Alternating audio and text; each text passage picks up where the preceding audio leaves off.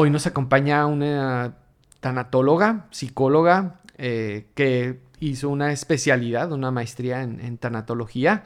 Ella eh, se llama Gaby Hurtado.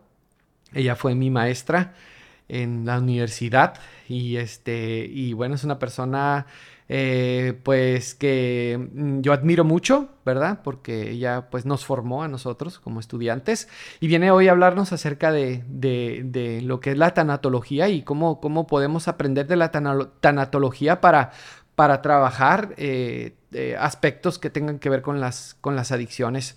bienvenida, Gaby, bienvenida. Yo soy el psicólogo Enrique Corral y bueno, pues vamos a comenzar, vamos a comenzar. Quisiera quisiera primero que te presentaras así rapidísimo. Muchas que nos gracias. Dieras tus credenciales. Por recibirme en este tu proyecto, en este proyecto eh, que me parece bastante generoso, ¿verdad? Un proyecto que suma al trabajo no solamente en lo social, sino en la familia, en lo personal. Yo creo que cualquier persona que pueda tener acceso a este tipo de materiales siempre lo hace en búsqueda del crecimiento personal. Estarás de acuerdo conmigo que todos de alguna manera tenemos esa inquietud, ¿verdad? Y ese interés, a veces algunas dudas y pues ahí vamos, ¿no? A las redes, al internet, ya tenemos esa facilidad, ¿verdad? De, de poder acercarnos al conocimiento y aprovechar las experiencias de toda persona. Entonces, pues gracias, gracias por invitarme. Eh, feliz de verte en eso, ¿verdad? En el desarrollo personal, en el desarrollo profesional y pues más contenta todavía de poder participar en ello. Gracias, Gaby. Eh, psicóloga Gabriela, yo le digo Gaby de cariño. este, eh, bien, eh, usted es, este, es, tanatóloga, ¿no? Sí, soy psicóloga de formación. tengo una especialidad y un diplomado en tanatología, una maestría también en tanatología con estudios y experiencia laboral también en el área docente, todo el área educativa, todo el área de educación superior, que trabajé algunos años en, universidades. Y ahorita actualmente trabajo solamente en la práctica clínica, con pacientes particulares y a cargo también de una fundación de apoyo a personas con cáncer, donde damos apoyo emocional gratuito. Qué emoción, qué, qué, padre. Felicidades a usted también. Sí, pues gracias a eh, Dios ahí vamos creciendo también. Ahorita, este, para que nos hable un poquito más de eso, quizás a lo mejor al final del programa, para que las personas conozcan de, su proyecto también. Ah, muchas gracias. Eh, tanatología que tiene que ver con la muerte y, eh, logos, ¿verdad? Tanatos, que es muerte, y logos, que viene siendo como el tratado o el estudio, ¿verdad? De lo que es este, la muerte. E, eso es lo que significa, ¿no? Sí, tanatología es el estudio o el tratado de todo lo relacionado con la muerte. Conforme ha ido avanzando, ¿no? Evolucionando esta disciplina, se ha ido descubriendo que no solamente puede atender la muerte física, ¿no? La muerte biológica que tenemos los seres humanos, sino también otros, otras experiencias, Enrique, que nos van llevando justamente como a ese sentir o a esa vivencia, ¿no? De eso, sentir que una parte de nosotros ya no existe, que una parte de nosotros ya no es igual, ¿no? Y cómo las personas nos vamos a, como transformando a través de las experiencias de vida. Digamos que nuestra versión de niños pues ya no es, ¿verdad? Y, y son esas pequeñas transformaciones las que nos van haciendo evolucionar como seres humanos. Ya la tanatología no solamente atiende casos de fallecimiento, sino todo tipo de cambio de vida rotundo, ¿no? Está la increíble. Migración, eh, ahorita, por ejemplo, que en nuestro mundo hay mucho migrante, pues es un cambio de vida, imagínate, ¿no? Tu, comida, tus eh, costumbres, ¿no? Toda tu cultura se modifica, los divorcios, ¿no? Que ya son como cada vez más comunes, ¿no? En las familias, que ya nos reintegramos, este, familias reconstituidas, cómo tenemos que eso aprender a volvernos a integrar. Tantos temas, Enrique, que podemos tocar con respecto a la tanatología, que ahorita yo creo que la gente cada vez tiene más claro eso, ¿no? Que si tiene un cambio rotundo de vida y quiere verse acompañado y guiado, orientado en este sentido, pues buscan un tanatólogo o una tanatóloga para su, para su proceso personal. Entonces tiene que ver con un cambio rotundo, dices, un cambio drástico que nos afecta, eh, que nos mueve de cierta manera. tiene que ver también con la adaptación, el aprender a adaptarnos al cambio, el aprender a ser resilientes. Entonces eh, el tanatólogo ya no solamente está para cuando se vive el duelo de la muerte de algún ser querido, ¿no? O sea, la tanatología está ahí para aprender, inclusive si no se está padeciendo o se está viviendo un duelo que tenga que ver con la muerte de algún ser querido, ¿no? Está para ayudar en momentos críticos, difíciles también se le podría llamar estos momentos donde se sufre eh, por la pérdida a la mejor de tu pareja o de repente ya mm, eres consciente de que estás teniendo un problema de adicción a sustancias psicoactivas o que tu hijo consume, te viene a cambiar el mundo eso, ¿no? Exactamente. Entonces, se podría decir que este, la tanatología eh, nos podría ayudar en el sufrimiento eh, ¿Se le podría considerar un duelo también a, este tipo de pérdidas? Pérdida de, una pareja, este, la pérdida de la paz, de la tranquilidad. ¿Son, ¿Son duelos también esos? Sí, estamos acostumbrados a pensar que los duelos implican una crisis existencial, ¿no? Que, es, que implican una situación, digamos, caótica o extrema, un, quiebre personal. Psicotizante. Sí, muy extremo. Pero no necesariamente, Enrique, por ejemplo, experiencias que pueden considerarse positivas, ¿no? que, que yo aspiro a, por ejemplo, mudarte a estudiar a otra ciudad, pues implica un duelo, ¿no? Porque vas a cambiar tu residencia, vas a cambiar tus amistades, vas a cambiar tu rutina y no por eso necesariamente se sufre, ¿verdad? Cuando me preguntabas, ¿es un sufrimiento? Pues no todo el tiempo, pero digamos que son mucho más eh, fáciles de manejar los cambios que nosotros pedimos, ¿verdad? A diferencia de aquellos cambios que nos implican una situación, circunstancias, factores en donde yo no tenía pensado, ¿verdad? No, no esperaba esto que la vida me pone enfrente y entonces pues desde ahí, ¿verdad? Desde que nosotros no podemos controlar lo que pasa en la vida ya nos implica una complicación, una vivencia distinta y ahí es en donde justamente ¿no? Mencionas, por ejemplo, el caso de una persona, ¿no? Que pueda identificar, ¿no? O, ya estar plenamente consciente de, una persona eh, que ama. Y que está quizás consumiendo, que quizás anda por ahí en pasos que sean preocupantes y cómo sí puede llegar a implicar en caso de que esto sea real, ¿verdad? Que sea eh, algo que se pueda confirmar, ¿verdad? Eh, pues yo creo que el proceso de duelo empieza desde antes, ¿verdad? Desde la negación que tienes a que esto sea verdad, ¿no? Y pues sí, sí implica duelo. Así es. Entonces, eh, esta parte está interesantísima porque aquí lo vemos mucho.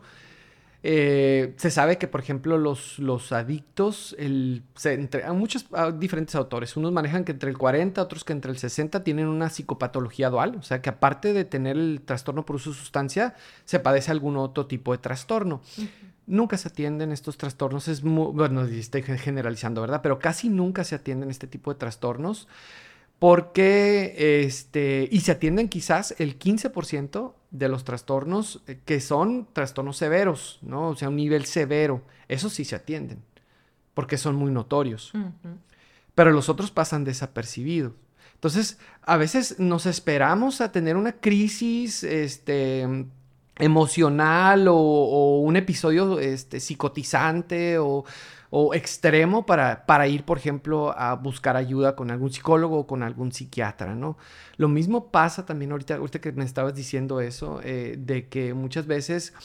Eh, hay, hay situaciones que no necesariamente se tienen que vivir así al extremo, eh, y que se pueden tratar o trabajar con, un psicólogo, este, y esto del preduelo, por ejemplo, también, o sea, antes de vivir la situación, este, buscar ayuda, ¿no? Pienso que es, es, es, es, muy importante que promovamos esto, ¿no?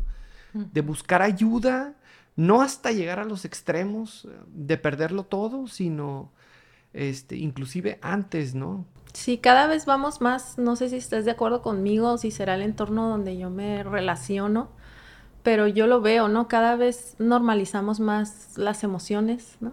Ya ahora está permitido llorar, por ejemplo, ¿no? Antes era, no, no llores y tienes que ser fuerte y esto y aquello, ¿no? Y, ahora no, cada vez más encuentras en las redes, ¿no? Orientación sobre lo que es la ansiedad, por ejemplo, ¿no?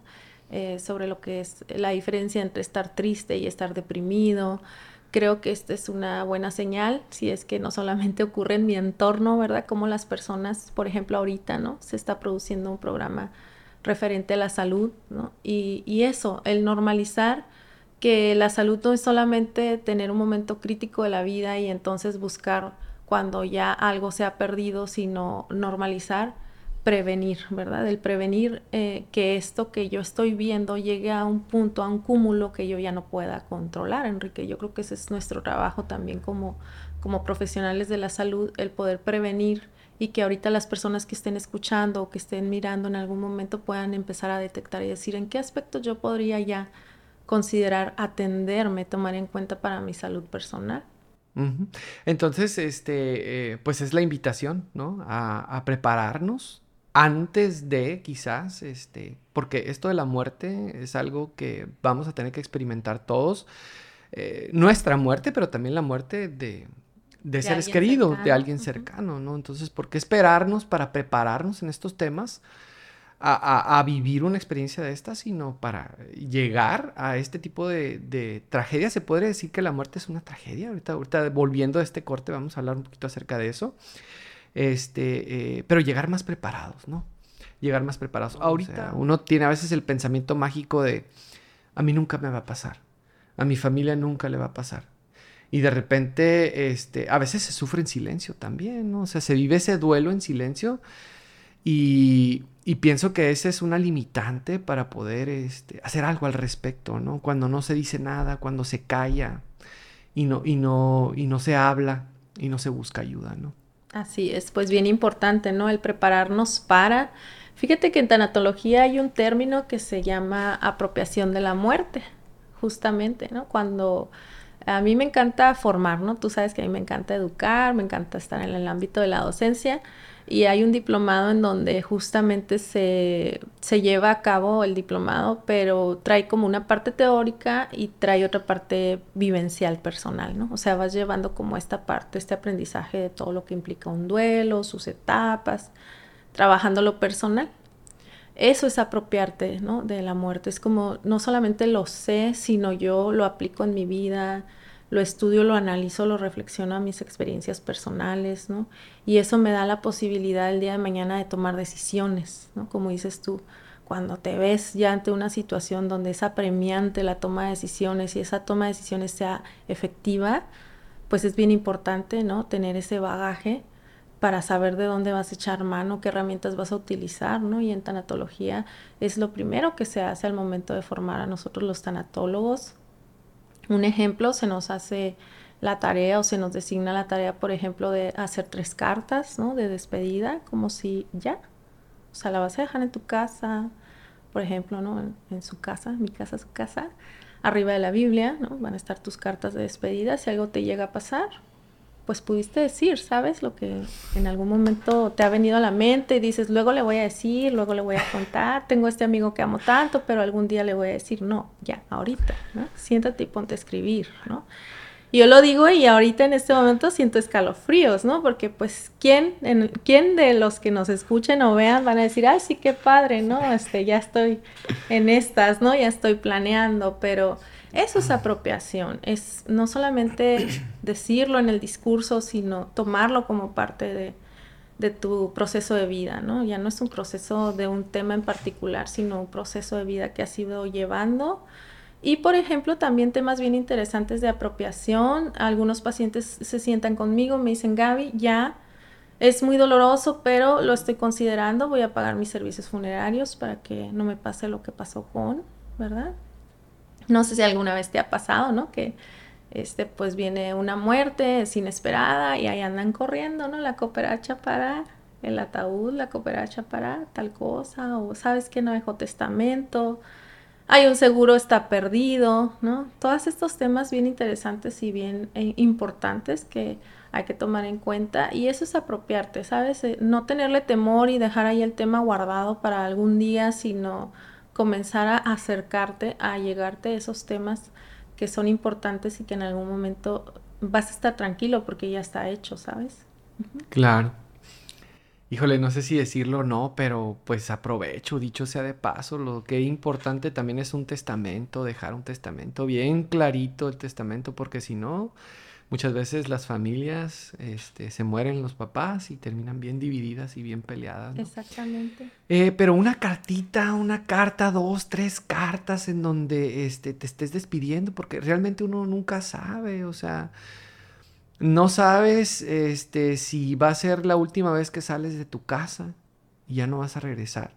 O no sabes si va a ser la última vez que llegas a tu casa y ya no vas a volver a salir.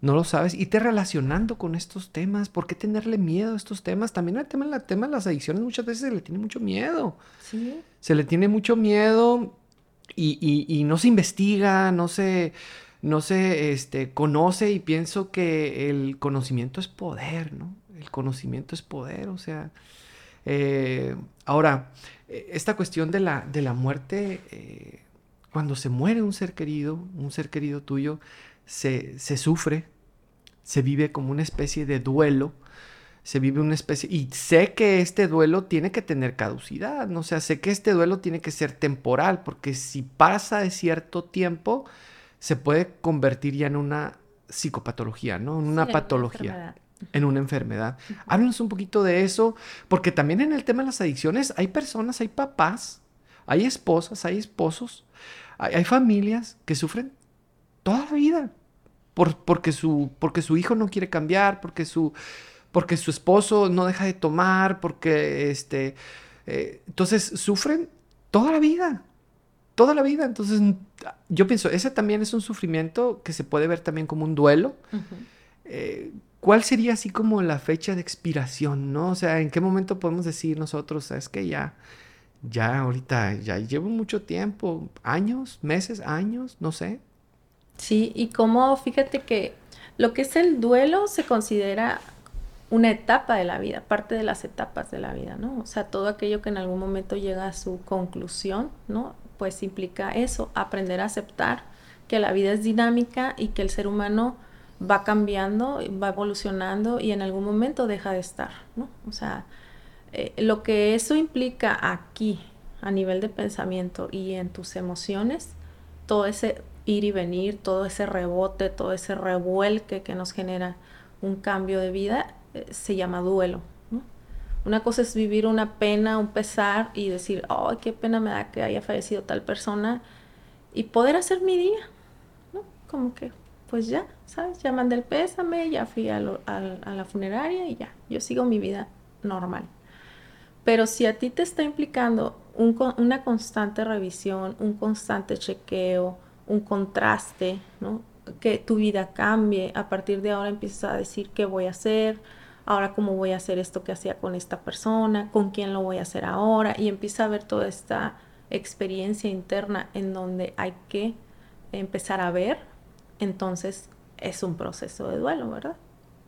¿Por qué lo menciono? Porque no todas las personas lo viven igual, todas las personas podemos vivir la misma, el mismo evento y a pesar de que en una misma familia pueda, por ejemplo, fallecer un ser amado, lo significa cada uno de manera distinta. Para uno puede ser lo peor del mundo y siente que no va a poder superarlo y para otra persona es que ya sabía que iba a pasar, ¿sabes? O sea, es una vivencia distinta en cada una de las personas. Tú sabes que en psicología se nos dice eso, ¿no? Y se nos inculca mucho que cada persona es única, que somos seres irrepetibles y que entonces, por lo tanto, la experiencia personal es así, es única, es como la huella dactilar, ¿no? O sea, no hay otro como tú. Entonces, por lo tanto, tú lo vas a vivir así, de una manera única. Nadie lo va a poder vivir igual que tú. A pesar de que haya, por ejemplo, dos viudas, cada una de ellas tiene una, una forma de ver el mundo diferente, una forma de ver la familia diferente, una forma de funcionar distinta y por lo tanto su proceso de duelo va a ser diferente. Cinco hijos, cinco hermanos, se les muere el papá, los cinco lo van a vivir de manera distinta y su proceso en tiempo va a ser diferente, ¿no? Exactamente, ¿no? Cuando tú, tú sabes que vas a afrontar ciertas emociones, ciertas dificultades, porque claro, es volver a aprender a vivir, ¿verdad? Ahora sin esta persona. Sin embargo, sí como dices, tiene una temporalidad. O sea, es visto normal, el duelo es algo normal, es algo natural. De hecho, tú lo buscas en los eh, libros de diagnósticos para ver qué pasa con el duelo y el duelo es un proceso natural de la vida, es parte de nuestras etapas de vida.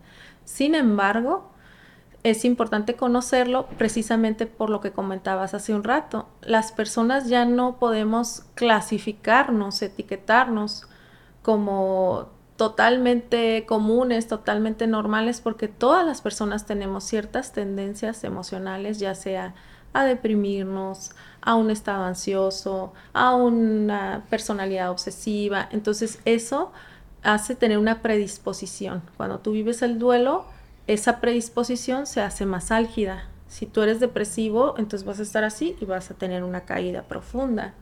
Si tú eres ansioso, vas a tener ataques de ansiedad. Si tú eres este, obsesivo, vas a estar, ¿no? Y a lo mejor te barres y te quedas obsesionado con el duelo y se te hace patológico porque no puedes entender. Ahí está la clave.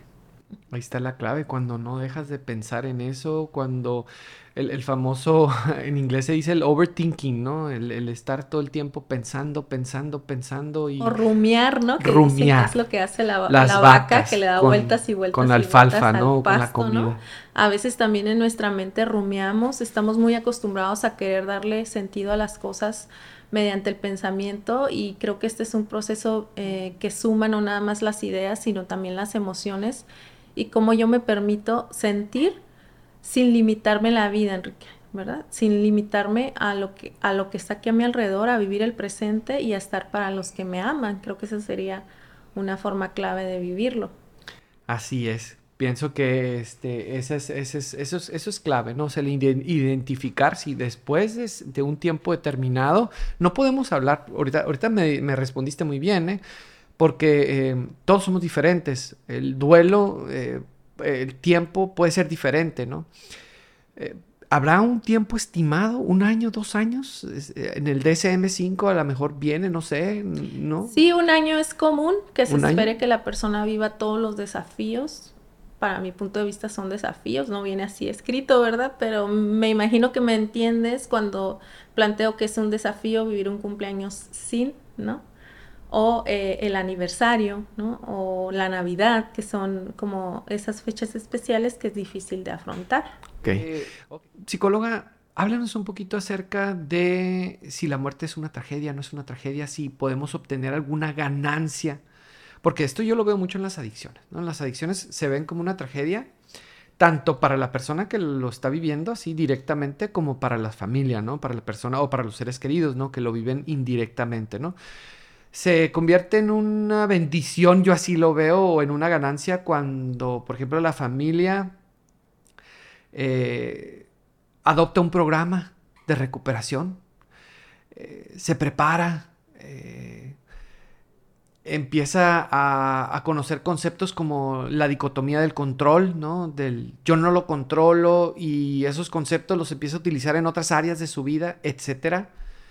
Eh, se convierte también en una bendición para el adicto, para la persona que lo está viviendo directamente, porque el adicto cuando empieza a vivir un proceso de recuperación cambia totalmente, se transforma totalmente, hay una transformación.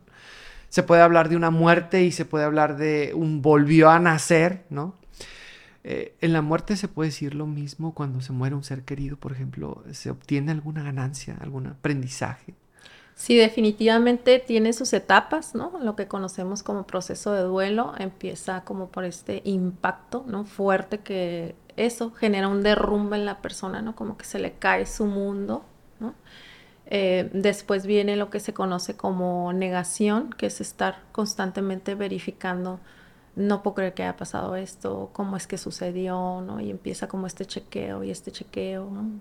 Yo me imagino que al momento del impacto, cuando tú tienes, por ejemplo, un diagnóstico, un diagnóstico de enfermedad o un diagnóstico donde confirmas que la persona está eh, justo, ¿no? Con ya un problema clínico en el tema de, adicciones, pues ahí es en donde viene, ¿no? ¿Cómo pasó? Empiezas a retroceder en el tiempo y qué dejé de hacer, aquí pude haberlo hecho así, pude haberlo hecho así, ¿no? Viene la culpa, que es parte también del proceso de duelo, ¿no?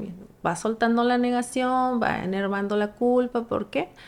Porque vienen los hubieras, ¿verdad? Si yo hubiera sabido, si yo lo hubiera eh, como se dice, eh, si hubiera estado más cerca, si lo hubiera escuchado, si hubiera participado. Si hubiera pasado más tiempo con él. Y entonces viene como esta parte, ¿no? En donde, eh, y de ahí viene la negociación, que es la etapa en donde dices, bueno, ya estoy aquí, ¿no? O sea, ¿qué es lo que puedo hacer? Ya sé que no tengo, ya sé que no puedo tener ahorita, ya sé que no puedo disfrutar ahorita, ya sé que no puedo sentirme totalmente satisfecho ahorita porque hay un trabajo por hacer, pero que sí puedo tener, ¿no? Esa es la etapa de negociación, ¿no? Cuando tienes un diagnóstico, viene como, como ese, como dice, no, bote de agua helada, viene y pum, caes. Y lo primero que hace nuestro cerebro es buscar respuestas y soluciones, ¿no? Gracias a Dios por esta parte intelectual, ¿no? Que nos hace eso, eh, buscar puertas, posibilidades eh, de salir de esta circunstancia, ¿no? Entonces ahí empieza la etapa de negociación, Que sí puedo hacer. Esto ya sé que no, pero que sí puedo hacer. Y ahí viene una parte bien interesante y hago así porque no es solamente yo, sino todo de lo que me veo rodeado y de dónde puedo echar manos, ¿no? O sea, es bien diferente vivirlo en soledad a acompañarme y ayudarme de los míos, ¿no? A acompañarme y ayudarme del experto, del profesional, del médico, del psicólogo, del trabajador social y, y darme cuenta de eso, que un problema personal, cualquier tipo de crisis vivirlo en soledad y cerrarme y tirarme, revolcarme y renegar, pues sí, es válido, pero ¿cuánto tiempo, sabes? ¿Cuánto tiempo? Porque hay que voltear y ver qué sí podemos hacer y con quién puedo contar para poder resolver esta situación, ¿no? La famosa eh, red de apoyo, ¿no? Exactamente. Ir haciendo esa red de apoyo, conocer cuál es tu red de apoyo, o sea, inclusive antes de padecer el problema, saber y tener bien presente cuál va a ser tu red de apoyo. Y si no la tienes, pues eso, trabajar en tu proceso, en reflexionar cómo es que has llegado a este punto, qué, tanto te has aislado también de tus redes de apoyo y a lo mejor yo creo que no tengo, y a lo mejor sí tengo, pero hace años no le hablo, hace años no le busco, hace años no voy, ¿no? Y ahí empiezas como esta a recapitular, ¿no? Y encontrar esos recursos que son tan útiles para poder eso, de alguna manera, volver a levantarme, ¿no? Después de esta caída, aquí abajo está la negociación como después de, antes o después de la depresión, porque hay procesos distintos, ¿no? Hay gente que ve lo que va a negociar y ya ni se preocupa por ponerse triste, ¿no? Se pone a accionar y entonces salta la depresión. Y hay otras personas que a pesar de que tengan ahí la respuesta, necesitan como sentirlo, ¿sabes? Necesitan eso, sentirse mal un tiempo, sentirse mal un rato, darse chance, ¿no? Darse permiso de como soltar, y entonces viven la depresión y después viene el ajuste. Pero siempre después de la etapa de depresión viene esta etapa que se llama ajuste, que es cuando yo ya acciono, que es cuando yo ya ejecuto, cuando a lo mejor ya estoy buscando las ayudas, cuando a lo mejor ya estoy tocando la puerta al experto, cuando a lo mejor ya estoy yendo a mis citas, ya estoy yendo a mis juntas, cuando a lo mejor ya trabajo y puedo trabajar y estar un poco más enfocado y no nada más pensar en mi problema, ¿no? Cuando ya soy horas, un rango más amplio de ser funcional y menos tiempo de estar decaído, ¿no? Y entonces sí, está bien interesante porque después del ajuste viene esta etapa en donde se genera un aprendizaje, es como si ya brotara, ¿no? De ti algo útil, algo provechoso, algo que admirar de ti mismo y de la experiencia en donde inclusive eh, viene lo que se conoce como resiliencia, ¿no? Que es cómo me he fortalecido a partir de una dificultad, ¿no? Cómo yo puedo reconocer todo lo que he venido padeciendo, todo lo que me he venido esforzando y cómo al final puedo ponerme de pie ante la vida. Es algo bien valioso, ¿no? Que uno puede admirar, no solamente de las personas, sino también en uno mismo, que siempre es más fácil admirarlo en los demás. Que en uno mismo. Pero sí, si tú pierdes a una persona, si tú pierdes a un ser amado, eh, es una serie de etapas, es una serie de momentos en donde casi siempre se logra voltear y ver atrás y decir, ok, esto he aprendido de mí mismo, ¿no? A partir de esta experiencia. Ok, entonces este eh, me, me, me, llamó mucho la atención esto del reajuste, viene después de la negociación. Está la negociación, este, eh, después viene lo que es el reajuste que tiene que ver con la acción, ¿no? O sea, ya cuando empiezas a buscar la ayuda, ya cuando empiezas este, a moverte un poquito más, y después viene la etapa del, aprendizaje. Es, este mismo, esta misma secuencia o este mismo proceso, vamos a, llamarle así, lo, lo podríamos este, también eh, utilizar o, se podría también vivir en un proceso en donde se tiene, por ejemplo, un familiar que es adicto, ¿no? Sí, definitivamente la, persona al principio pues eh, se pone triste, es, triste tener que lidiar con una situación así, es triste ver que tu hijo se está destruyendo, es triste ver que te estás perdiendo a tu hijo, ya no es la misma persona que era antes, o sea, tiene otras actitudes, otros pensamientos, lo ves este, eh, que se aleja del núcleo familiar, lo ves que se, se está autodestruyendo. Y es, es frustrante esa parte también. Sí, y, parte de las etapas también, Enrique, me vino a la mente ahorita que comentabas, que compartes, eh, se vive enojo también, ¿no? O sea, eh, es parte del proceso, ¿no? Y, y hay que eh, precisamente tomarlo en cuenta porque a veces nos decepcionamos inclusive de eso, ¿no? Estoy enojado con, o sea, estoy enojada con él, o estoy enojado con él, pero necesita amor, ¿no? ¿Cómo le hago? Porque yo estoy enojado, pero él necesita aceptación y amor, ¿no? Y justo estas formas de, este, de identificar y el poder ir distinguiendo tu proceso personal de lo que el otro en este momento se encuentra viviendo, pues es este, bien relevante, ¿no? El poder distinguir, esto es mío, ¿no? Y esto lo trabajo yo porque es lo mío, ¿no? Y, y él en su proceso y en lo suyo. Así es. Y, ver esto, ¿no? O sea, sí se puede obtener un, aprendizaje del sufrimiento, aunque muchas veces este, uno quiere, o sea, lo que menos quiere es sufrir, ¿no? Y ahorita, sobre todo en estos tiempos, es... Eh, todo lo queremos rápido, ¿no? Y queremos salir rápido del sufrimiento. Y a veces es importante también eh, reconocer que el, sufrimiento, eh, cuando se vive con sentido y cuando se vive con una mentalidad de eh, resiliencia y de tengo que sacarle provecho a esto que estoy viviendo y tengo que madurar en esto y tengo que aprender de esto, pues ya no hay tanta prisa porque se vaya el sufrimiento, ¿no? Porque yo pienso que sí sería como un desperdicio el desaprovechar el sufrimiento, ¿no? O sea, salir de sufrimiento sin un aprendizaje, ¿no? Y pienso que por más trágico que pueda ser la situación, por más difícil que pueda ser, uno siempre puede eh, obtener algún aprendizaje, aunque la finalidad del sufrimiento, de los acontecimientos que nos pasan, por ejemplo la muerte de, un ser querido, no es que aprendas, son cosas que pasan, no es que Dios te haya mandado eso para que aprendas de, ese acontecimiento, sino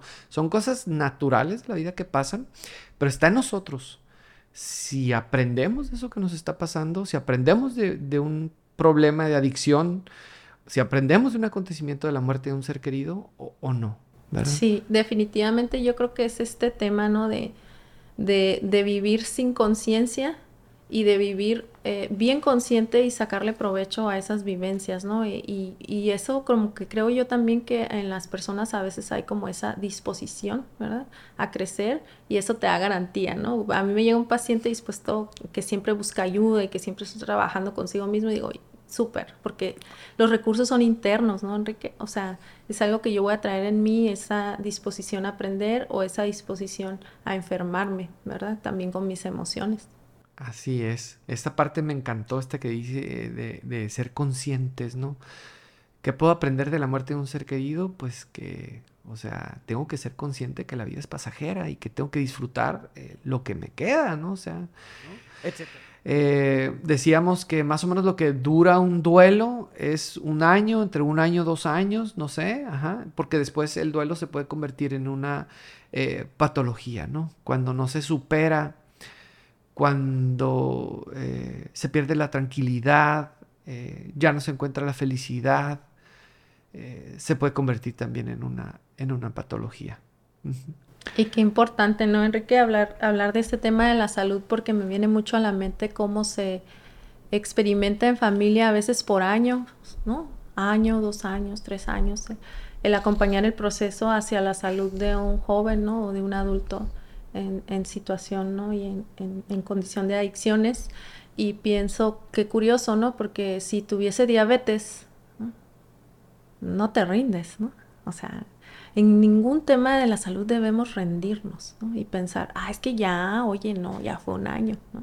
No, es que ya, oye, no, ya son dos.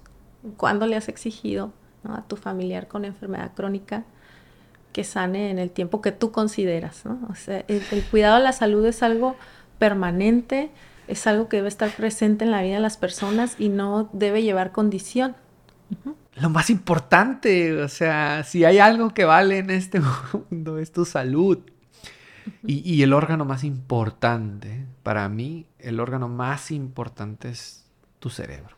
La mente. La mente, ¿verdad? Ese es el órgano más importante al que menos atención a veces le, le ponemos.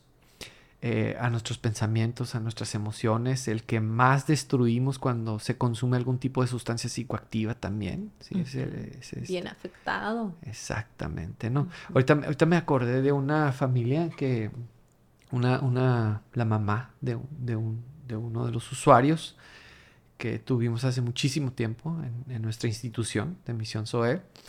Este, esta, mamá sufrió mucho, ¿no? Por muchos años, por muchos años, eh, sufrió mucho el, tener a un hijo este, con problemas de adicción. Se le muere el hijo y la mamá dice, es que eh, desde que se murió, este, hoy, hoy me dolió mucho, me duermo con mucha tristeza, pero hoy ya duermo o ya descanso, porque sé que, o sea, ya no tengo la preocupación de dónde estará, qué le estará pasando, este, cómo estará, le irán a hacer daño, eh, va, este, cómo va a terminar ahora, este, estará en la cárcel, pasa una ambulancia, no irá ahí él, eh, eh, por lo menos ahora sé que está en un lugar en donde no se puede hacer daño, ¿no? Así es, ¿no? Y esta negociación que hacemos con la vida, que justo es, ¿qué es lo que voy a hacer?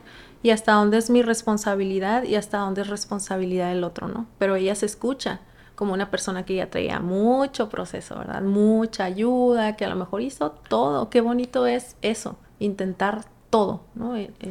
Intentar todo, no sentir como que me hizo falta, es que me falló, es que le pude haber dado, no le di. Eh, yo creo que ahí es eso, ¿no? El tema de estar tranquilos, de estar en paz, porque hicimos todo lo que estuvo en nuestras manos y has hecho un buen papel el dar todo. El dar todo, o sea, ahí puedes estar tranquilo, ¿no?